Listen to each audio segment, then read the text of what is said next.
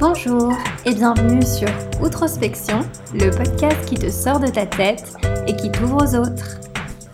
Bonjour et bienvenue dans le septième épisode du podcast Outrospection. Aujourd'hui c'est la grosse forme. Après une, longue journée euh, de travail, j'ai la chance et l'honneur de recevoir euh, Pauline Croisy. Voilà, deux mots. Voilà. Bonjour Pauline. Bonjour Anissa, bonjour à tous. Alors pour, euh, pour te présenter un petit peu Pauline, donc toi tu es UX designer. C'est bien ça. Tu travailles euh, pour l'agence Explose, que je connais un tout petit peu, dont j'ai entendu parler très vaguement. Vraiment, euh, tu m'en diras davantage parce que je suis, je suis curieuse d'en savoir plus sur l'agence. Euh, et, donc aujourd'hui, bah, tu nous fais le plaisir d'être dans l'émission, dans le podcast, à mes côtés. Tout le plaisir est pour moi, sincèrement.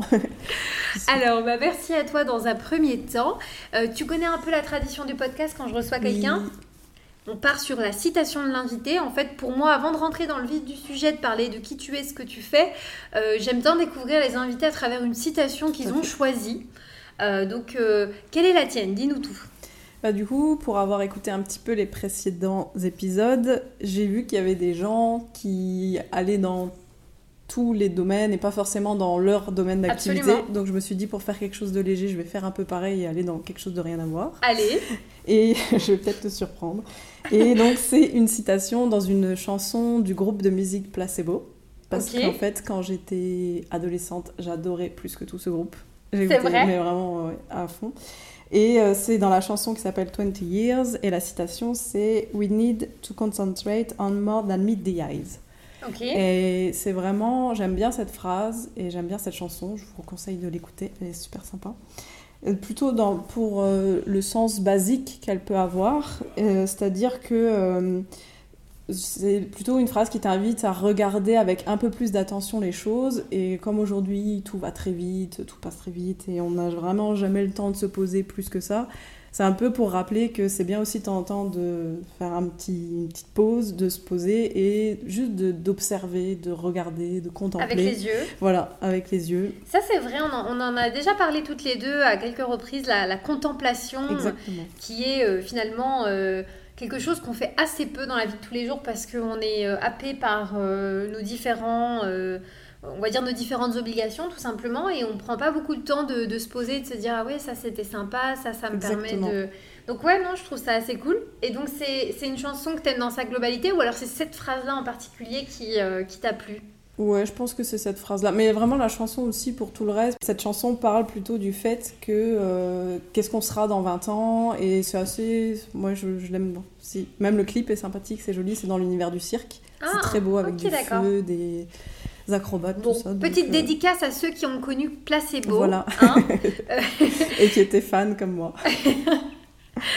c'est vrai que c'est intéressant. ils, font... encore de la musique, Placebo ben, Je crois plus grand chose hein, ces derniers temps, malheureusement. Non. Il va falloir leur écrire, Pauline. Voilà. Brian, si tu m'entends. Où es-tu? Que fais-tu? Envoie-nous tes nouvelles, quoi, tout oui, simplement. C'est ça. Bon, alors on va passer euh, peut-être euh, à la suite, mais c'est euh, intéressant que Pauline ait choisi une, citation pareille, pour la simple et bonne raison que toi, en tant que UX designer, ton métier, c'est aussi beaucoup d'écoute, beaucoup d'observation. Donc je trouve ça aussi cool et une bonne transition avec le, reste du podcast. Alors, si on peut peut-être commencer par parler un peu de toi pour que les gens apprennent à te connaître. toi, à la base, avant de devenir UX designer, qu'est-ce que tu faisais? Tu viens d'où en fait? Est-ce que tu as toujours fait ça? Euh, non, à la base, bah si, on va dire que si. Professionnellement parlant, si, dans le sens où euh, j'ai travaillé chez Explose directement après mes études. Ouais. Mais c'est vrai qu'au départ, chez Explose, je faisais plus ce qui était en lien avec ma formation pendant mes études, qui était plus à la base graphisme, web design, et euh, par rapport aux besoins qu'il y avait chez Explose, gestion de projet. Mhm. finalement, parce que j'ai un peu le sens de l'organisation. Et voilà, je me suis retrouvée à faire aussi la gestion de projet, ce qui était super sympa. Et, mais euh, pas ce que je préférais le plus euh, dans tout ça. Et euh, finalement, chez Explose, l'expérience utilisateur et l'aspect UX design s'est développé plus que tout. Et ça c'est devenu vraiment le cœur de notre métier et de, de toutes les expertises qui sont chez Explose. Et c'est donc assez naturellement que j'en suis venue, venue à faire ça en fait. Parce que quand je faisais de la gestion de projet, je faisais aussi beaucoup de réponses à appels d'offres. Et dans le cadre de ces réponses à appel d'offres, bah, beaucoup d'analyse de site, de compréhension du site, du besoin, de la cible. Et donc déjà un peu naturellement, je le faisais finalement. Tu as déjà un petit peu touché, euh, on va dire, de, loin à l'époque où tu faisais aussi euh, les appels d'offres. Voilà, sans mettre l'étiquette peut-être du X-designer tout de suite dessus, ah sur ça. C'était déjà un peu les prémices. Et finalement, voilà, euh, quand Anissa est arrivée, donc toi, quand tu es arrivée chez Explose et que tu as repris un peu toute la partie gestion de projet, ben plus naturellement j'ai pu être sur la partie UX design. Ok. Et à mon plus grand plaisir parce que c'est vraiment ce que je préfère. Ça, c'est top. Donc, effectivement, je ne l'ai pas précisé euh, en ouverture, ah mais euh, c'est un petit peu le lien qu'on a toutes les deux. Hein. c'est qu'on a travaillé ensemble euh, pendant quelques temps, quelques années, et on, était en, best team ever parce que, voilà, on représentait la petite part féminine de l'agence Explose. Mm. Euh, bon, elle n'a pas énormément grossi euh, entre mon arrivée, mon départ ou quoi que ce soit, mais bon, voilà. Après, au final, maintenant, on est, on est revenu un peu à la normale. Vous êtes de nouveau deux avec Marielle. Et, euh, et, voilà, ça se passe bien du coup. Donc Pauline, comme, tu l'as dit, hein, mais c'est aussi l'intérêt que je te laisse un peu présenter pour que les gens aient aussi ton, ton son de cloche. Euh, est-ce que tu, tu, te voyais à la base faire de l'UX? Est-ce que euh, quand toi, tu as rejoint le monde des agences, euh, l'UX, c'était quelque chose qui te parlait déjà à l'époque? Oui, si, quand même beaucoup, parce que ma dernière année d'études était un Master 2 multimédia interactif. En fait, tout mon parcours scolaire était plus orienté graphisme, voire même graphisme print à la base. Et c'est vraiment et stratégie un peu de stratégie. Et c'est vraiment quand ma dernière année de master où je me suis dit euh, faut je voulais vraiment me spécialiser un peu plus dans le digital parce que euh, bah parce que c'était les métiers d'avenir parce que je sentais bien que il, ça allait, on allait en avoir besoin que j'allais en avoir besoin. Et euh, donc j'ai fait ce master 2 multimédia interactif qui est une vraie sensibilisation sur un peu tous les domaines du digital, que ça soit bah, à la fois la gestion de projet, le développement, j'ai fait un petit peu de code, vraiment très basique, mais j'ai touché un petit peu au code. Euh, et à l'expérience utilisateur. Et on a eu des intervenants vraiment super. Euh, Ceux qui t'ont donné aussi envie de dire Ah ouais, j'ai envie de creuser là-dedans. Même si pour moi j'étais dans l'aspect graphique, j'étais déjà dans l'aspect UI design, User Interface Design, c'est-à-dire euh, déjà orienté utilisateur. Ouais. Donc, euh, ça a toujours été un peu quand même ton, ton, focus.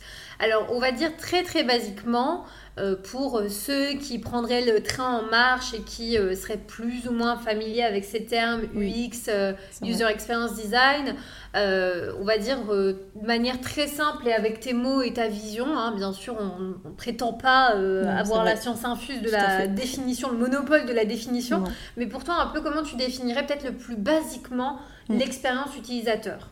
Est-ce que c'est que un truc qui, qui est propre au web? Est-ce que c'est, comment est-ce que toi tu, tu vois cette discipline? Non, je pense que c'est vachement plus vaste que le web, mais après moi c'est l'application que, que j'en aime. Mais euh, donc pour l'expérience utilisateur, pour simplifier, c'est un peu toutes les interactions qu'un utilisateur peut avoir avec un produit, on mhm. va dire. Donc ça peut être effectivement une plateforme en ligne digitale sur le web, ça peut être euh, un produit physique, ça peut être euh, une expérience, un service. Voilà, c'est vraiment euh, toutes les interactions qu'un utilisateur peut avoir avec un objet. Ok, très bien. Et à cela, je trouve que pour avoir lu quelques articles, enfin pour être toujours un peu essayer de se tenir informé de tout ça, ces derniers temps, je trouve qu'il y a même une espèce de petite tendance à remettre un peu en question le mot user et le mot utilisateur et à essayer de le rediriger vers le côté humain. Et donc mhm. aujourd'hui, on parle de plus en plus de human experience. Ok. Et euh, ça veut dire que demain, tu pourrais devenir euh, HX designer. Ouais, c'est ça. ça sonne juste vachement moins bien. C'est moins joli, effectivement, HX. Mais, en tout cas, c'est un peu. Après, je pense que c'est plus une tendance dans les mots mais que c'est quand même ce qui nous anime, mais c'est de dire que voilà, c'est pas juste des utilisateurs face à une technologie, mais c'est aussi des humains derrière tout ça. Et je crois que c'est ça vraiment euh, que je trouve intéressant et qui finalement me touche de toute façon aussi, c'est plus une histoire de mots, mais c'est important, je trouve, de le rappeler que les utilisateurs derrière, ce sont des humains et qu'on parle à des gens plus qu'à euh, une personne dans une situation de comportement par rapport à la technologie. Ouais, super intéressant et je pense que euh, c'est aussi un discours que tu es amené à répéter régulièrement quand tu expliques à des clients euh, grossièrement, voilà, pourquoi est-ce qu'on fait ce qu'on fait bah, c'est qu'à la fin, il y a des humains derrière qui utilisent euh, ton produit, ta plateforme, ton app. Et donc, euh, moi, mon métier, c'est de, de, de, comprendre euh, et, d'être la, la, la, personne qui va réfléchir à comment ton utilisateur va interagir avec ton produit final. Alors, évidemment, toi, ta mission, elle va être assez vaste en partant de, de cette définition-là. comment est-ce que tu... C'est quoi, en fait, une, une journée type d'un UX designer dans une agence comme Explose, par exemple? une journée type. Je sais pas si je pourrais parler en journée type, mais peut-être plus en projet type. Ouais, projet type, ça te va. en gros, quand on démarre un projet avec un nouveau client, c'est on passe par plusieurs phases et, étapes. Et pour nous, ce qui est vraiment super important de comprendre, c'est ce qu'est le client. Et donc ça, c'est euh, la partie plus stratégique, de comprendre ce, ce qu'est le client, ce qu'il fait, mais pour comprendre ça, bien souvent, il faut vraiment que ça passe aussi par la compréhension de sa cible. Et c'est là où on retrouve cette notion d'utilisateur à nouveau, ou d'humain, ou de personne. C'est d'essayer de comprendre à qui on s'adresse. Ouais. Et ça, c'est vraiment les bases et les fondements de, du démarrage du projet. Et euh, une fois qu'on a compris un petit peu qui sont ces utilisateurs, on va pouvoir euh, se nourrir un peu de, de, tout ça tout au long du projet et du développement de la plateforme. Ok. Donc ça, par rapport à, un projet type, ça va être une première phase vraiment de, euh, on va dire, euh, assez poussive où vous allez vous intéresser vraiment à qui est client, ce qu'il fait, à qui il s'adresse. Et par la suite, euh, de manière plus concrète, est-ce que toi, euh, tu as mis en place certains process d'un point de vue UX euh, Est-ce que tu, as une méthodologie ou, des choses que tu, que tu mets en place qui t'aident à, bien à pouvoir apporter une, valeur ajoutée sur un, sur un projet? Oui, alors ben, notamment pour comprendre la cible, justement, il y a plusieurs exercices possibles. Et selon ce que le client est prêt à investir et à mettre comme temps pour euh, essayer de comprendre cette cible, ce qu'on fait euh, de manière quasi obligatoire avec tous les clients, euh, c'est au moins l'exercice des personas. Les personas, en gros, c'est une représentation fictive de la cible. Et donc, on essaye vraiment de donner un background à des personnes, à leur donner un nom, un prénom, un âge, qu'est-ce qu'ils font dans la vie, c'est un peu quoi, c'est quoi leur comportement sur euh, des médias digitaux et euh, quelles solutions, quels sont un peu les problèmes qu'ils, rencontrent, les pain points, et en face de ça, quelles sont un peu les solutions qu'on va pouvoir apporter dans la solution euh, qu'on va développer avec le client. Est-ce que tu as le sentiment que les clients, souvent, ils ont une bonne idée de qui est leur audience, qui sont leurs propres clients ou... Il y a souvent une base quand même qui est intéressante. Ouais. Mais justement, c'est ça l'intérêt des workshops, c'est de les pousser un petit peu plus dans leur retranchement et d'aller plus loin, de poser plus de questions sur euh, ah oui, vous le voyez comme ça, mais en fait, est-ce que s'il était comme ci ou comme ça? Enfin voilà, c'est vraiment un échange qui permet de construire, un échange de brainstorming, de construire ensemble ces personnages-là en posant plus de questions et en allant plus loin euh, lors d'un workshop. Effectivement. En fait, souvent, et c'est ce que je, disais dans mon précédent épisode euh, avec, euh, avec Edgar, c'est que souvent, ils viennent pour une demande précise, très concrète, je veux ça, faites-moi ça, vous faites des sites ou vous faites je ne sais quoi, bah, j'ai besoin de ça. Mais en fait, ils n'ont pas forcément toujours conscience du process qui est nécessaire en amont avant d'arriver au résultat final. Et c'est vrai que c'est tout l'enjeu quand on est un UX designer aussi que d'expliquer la plus-value de faire ce boulot euh, de fond quand même. Et pour nous, ça c'est le minimum euh, qu'on veut faire, qu'on impose de faire. Mhm. Après, avec certains clients, on arrive à aller plus loin. Et là, c'est vraiment super chouette quand on peut aller jusque-là. C'est euh, d'essayer d'aller interviewer des vrais utilisateurs. Ça, c'est cool. Et ça, c'est vraiment super chouette parce que tu vas vraiment au contact des vrais, ben, des vrais humains. On revient tu es sur le terrain. voilà, et tu es sur le terrain et c'est incroyable tout ce qu'ils peuvent t'apporter avec leur spontanéité. Et, euh, et c'est incroyable comment on peut tomber sur des gens qui ont vraiment envie de donner leur avis euh, et qui donnent de leur temps euh, gratuitement parce que juste ils ont envie d'améliorer un service ou de, de, de, participer à tout ça. Et, et franchement, l'humain, ça, te réconforte avec l'humain. Des fois, on dit, oh, ce monde, il est horrible. Mais en fait, non. Ça te redonne foi en l'humanité. Exactement. Vraiment. mais mais c'est vrai que, en fait, pour toutes les entreprises, c'est peut-être un point qui est assez sous-estimé. En fait, on se rend pas compte à quel point les gens aiment bien donner leur avis de mm. manière générale. Et donc, bien sûr, il y a des gens qui adorent donner leur avis pour critiquer, qui vont pas être très constructifs. Mais dans l'eau, il y a aussi des gens qui sont souvent des, tu vois, des, silent readers, tu vois, ils sont là, ils consultent le truc, machin, et ils seraient plein de bonne volonté, mais c'est juste que naturellement, ils vont pas forcément le faire. Mm, mm. Donner un feedback sans qu'on leur demande, ils vont pas le faire.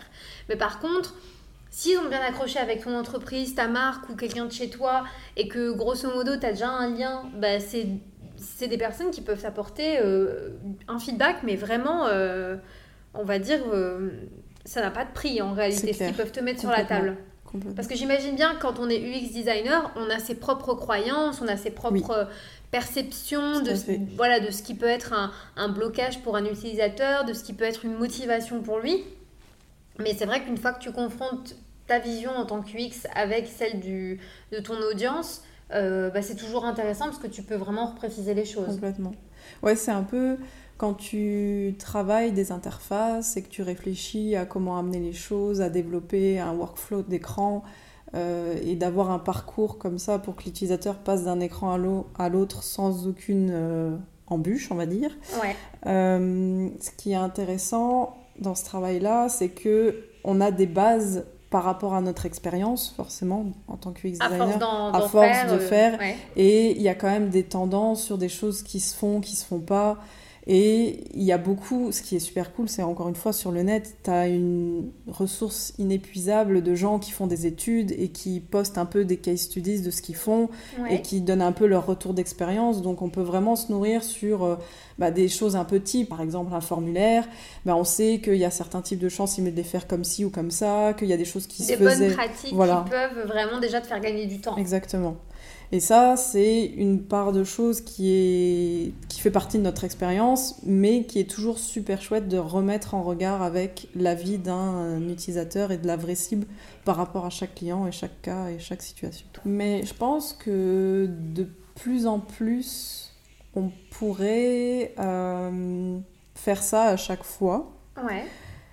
À petite échelle en fait. Parce qu'il n'y a pas besoin que ça que ça soit une grosse étude avec euh, plein, en recrutant plein de personnes et en essayant d'aller très loin. Mhm. En fait, je regardais, mais c'est peut-être plus une référence que je voulais donner à la fin, mais je peux peut-être déjà en parler. Sarah Judy, elle est UX designer et elle explique dans une de ses vidéos sur YouTube euh, que tu peux déjà envisager de faire une minimum viable research. C'est de faire. On, euh, est un peu comme sur le concept MVP, mais cette fois-ci avec la, recherche. Exactement et de se dire que même si tu arrives à recruter que deux, trois, allez, trois personnes, ben, qui, qui représente vraiment ta cible et les personnes que tu veux toucher, c'est déjà, c'est déjà super bien d'avoir ce premier feedback, même si ça fera peut-être pas une règle que tu pourras euh, dire que c'est global à tout le monde.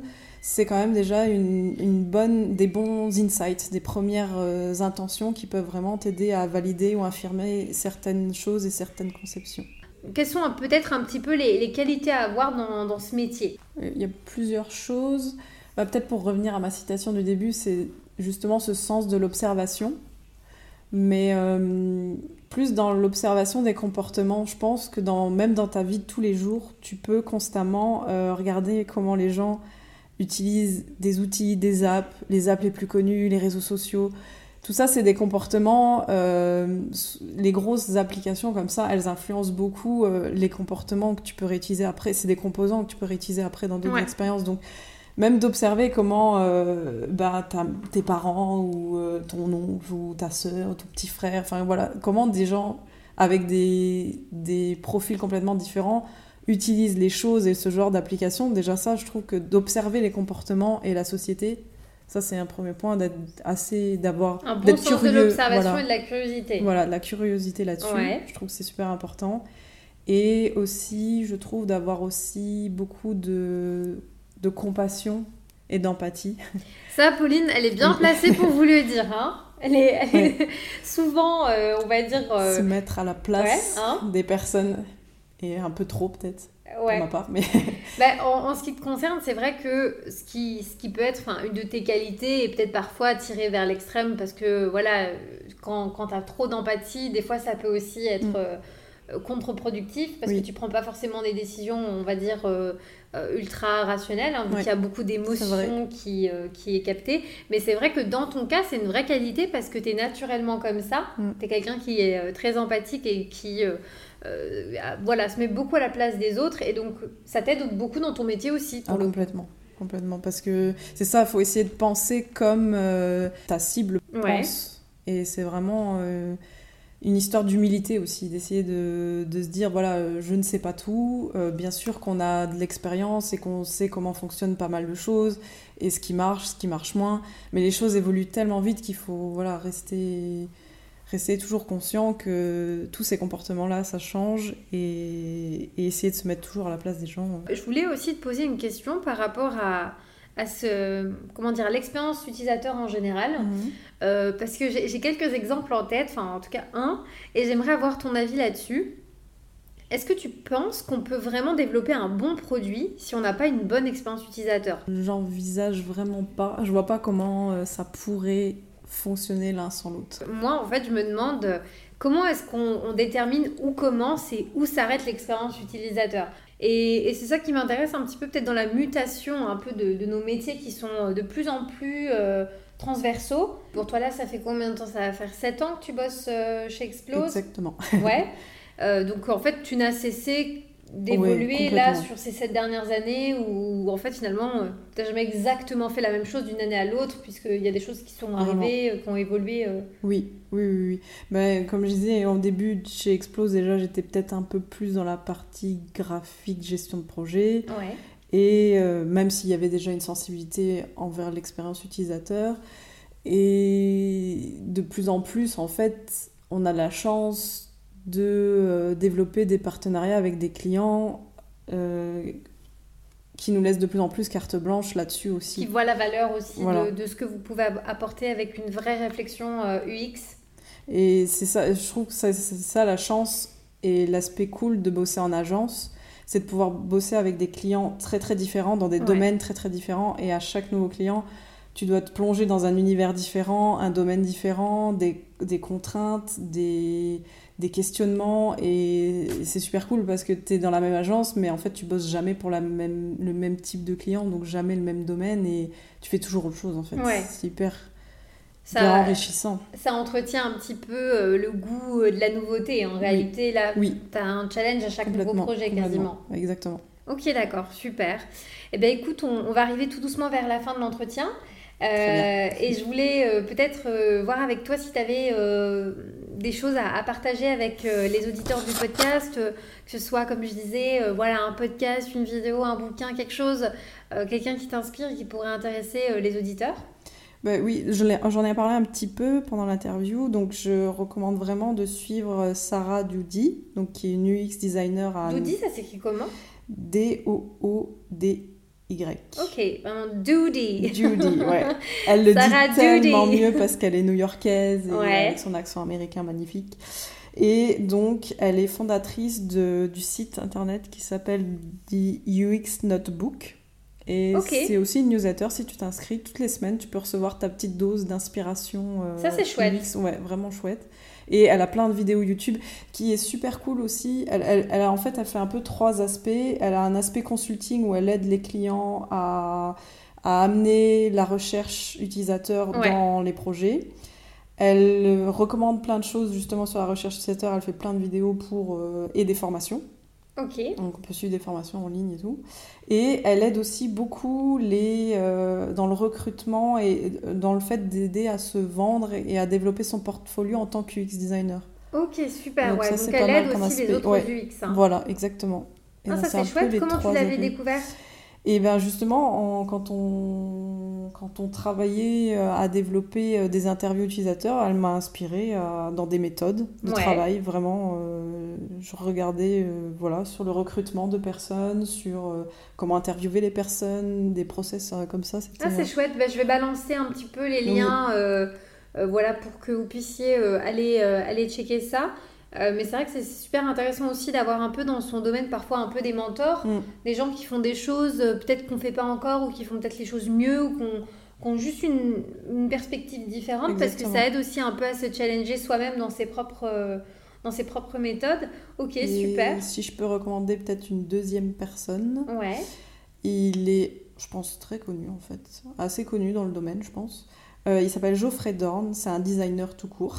plus vaste que ah. juste UX designer. Designer tout court. Ok, Dorn, comment ça s'écrit? D-O-R-N-E. Geoffrey Dorn, il est français. Ah, ok. Et euh, et vraiment, il a fait, dans son parcours, il a fait les arts déco à Paris et après, il a été chercheur à l'ENSAD Lab à Paris. Donc, il a vraiment expérimenté et il se décrit vraiment comme un designer éthique, social et radical. Et donc, le, lui aussi parle beaucoup du fait que, qu'il n'aime pas trop le mot utilisateur et que pour lui, ses clients, entre guillemets, c'est vraiment des personnes c'est des citoyens, c'est des migrants, c'est des personnes âgées, des jeunes. Enfin voilà, il aime beaucoup observer les comportements et les situations sociales et il fait plein plein de choses. Il a plein de sites. Euh, et ben, c'est lui qui est derrière par exemple le site graphisme.fr. Donc il a aussi une patte graphique super chouette.